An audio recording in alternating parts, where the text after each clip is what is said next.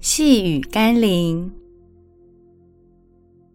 自己的手电筒不亮，怎能为人引路？生命也是。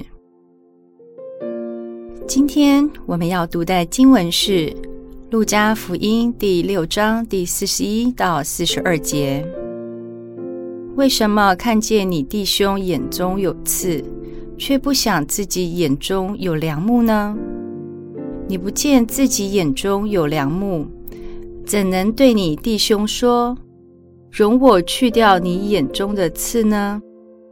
你这假冒为善的人！先去掉自己眼中的梁木，然后才能看得清楚。去掉你弟兄眼中的刺。有个人说：“你这个相机镜头看东西怎么都模模糊糊的？”摄影师回：“你要不要先把你的眼镜擦干净一下？”一个眼光有问题的人。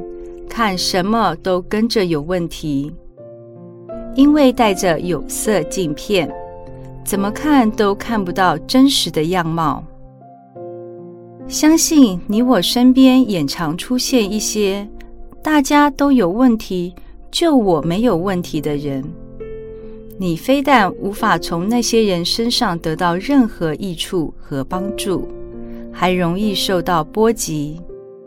感觉到连自己都有问题，看见别人有问题的人，或许是个聪明人，但能看见自己问题的人，并能够去改变的人，才是蒙福的人。